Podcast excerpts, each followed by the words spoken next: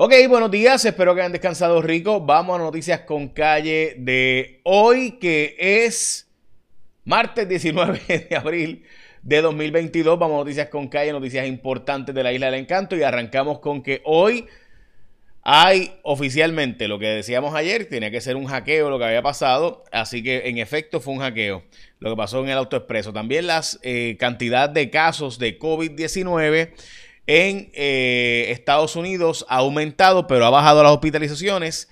En Puerto Rico hoy se está reportando un aumento en hospitalizaciones, 129 de adultos, 44 pediátricos, y pues con eso obviamente los 170 y pico de casos que tenemos, pues están 173 personas hospitalizadas ahora mismo por COVID-19 en la isla, así que estamos al pendiente de estos aumentos, pero lo cierto es que la tasa de positividad está en 21.9, 22%, así que estamos todos a, ¿verdad? Las restricciones que se van a tomar, entre ellas básicamente que se van a empezar a usar mascarillas en actividades obligatoriamente de más de mil personas, es decir, en conciertos y actividades como esas, juegos de pelota, bueno, pelota no, no van mil personas, pero eh, otro tipo de juegos. Ok, también en los eh, aeropuertos oficialmente cuatro aerolíneas quitaron el requisito obligatorio de mascarilla eh, usted puede seguir usando su mascarilla, pero no es obligatorio después de que una jueza determinara que la, las aerolíneas no podían eh, continuar con este requisito.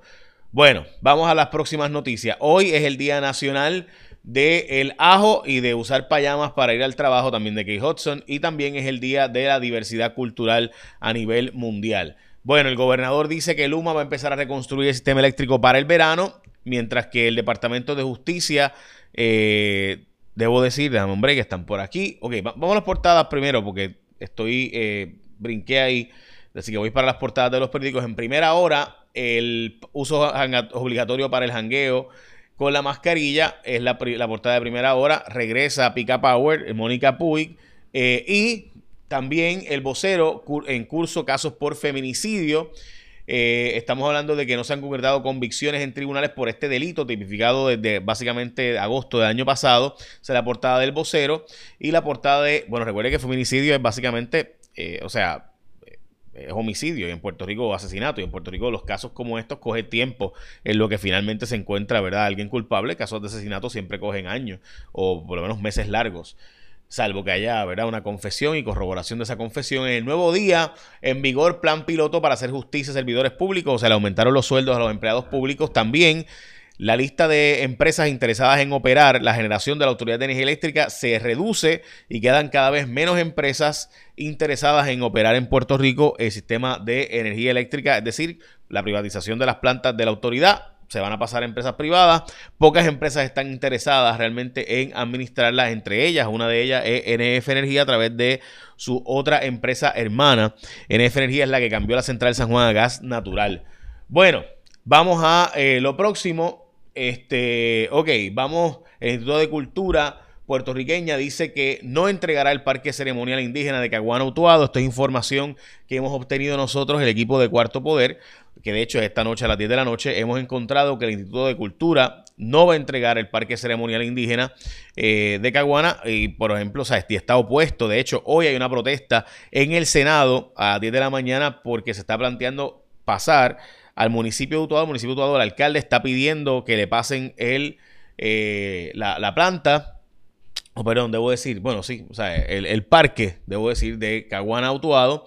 Eh, y lo cierto es que está bajo, bajo este asunto, bajo eh, aprobación legislativa y el Instituto de Cultura dice, no, nosotros no estamos a favor de esto, así que nada, veremos a ver qué pasa. Recuerde que no es lo mismo, ¿verdad? Usted pasar un edificio público con un parque ceremonial indígena con todo lo que eso tiene.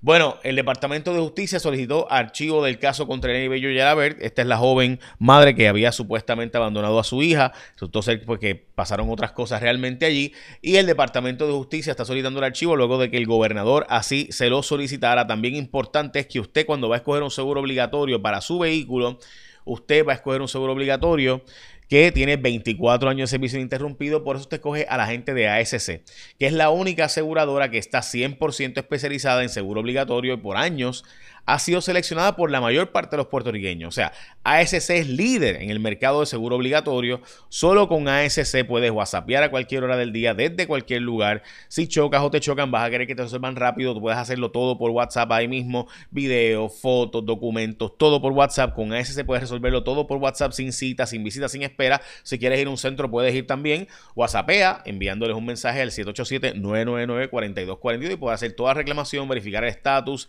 enviar fotos, documentos, obtener información de los centros de servicio, contactar a un representante de ASC y mucho más.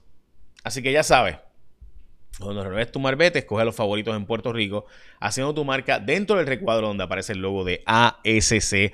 Como tú, seguro obligatorio, confía y escoge a los de mayor experiencia. Número uno, en seguro obligatorio, escoge a la gente de ASC como tú, seguro obligatorio. Ayer allanaron eh, la eh, Asamblea Municipal de Caguas. El alcalde había dicho que había sido un referido de él, pero mm, mm, fuentes de Cuarto Poder, que esta noche de nuevo es Cuarto Poder, eh, encontramos que eso no era cierto, que el referido fue hecho previamente a la investigación que de hecho nosotros habíamos publicado y que el alcalde nos contestó diciendo que iba a referir este asunto a ética gubernamental, pero la investigación de justicia tras este allanamiento no se originó por el supuesto referido del alcalde. 16 querellas se hicieron eh, a recursos naturales por el tema este de Salinas y Bahía Jobos, donde se hicieron todas estas construcciones ilegales y que explotaron después de la pandemia. Eh, lo cierto es que nunca se atendieron, por lo menos desde 2004 había querellas en contra de estas construcciones. El gobernador aprobó eh, básicamente mejoría a los a sueldos en Hacienda y eh, OGP eh, del gobierno y pues mejorar el estado laboral de los empleados del gobierno es parte de lo que se está haciendo en este plan piloto para reclasificar empleados públicos. Veremos a ver, y esto había que hacerlo hace años, hay que mejorar los sueldos. La pregunta es pues de dónde va a salir el dinero, obviamente a largo plazo.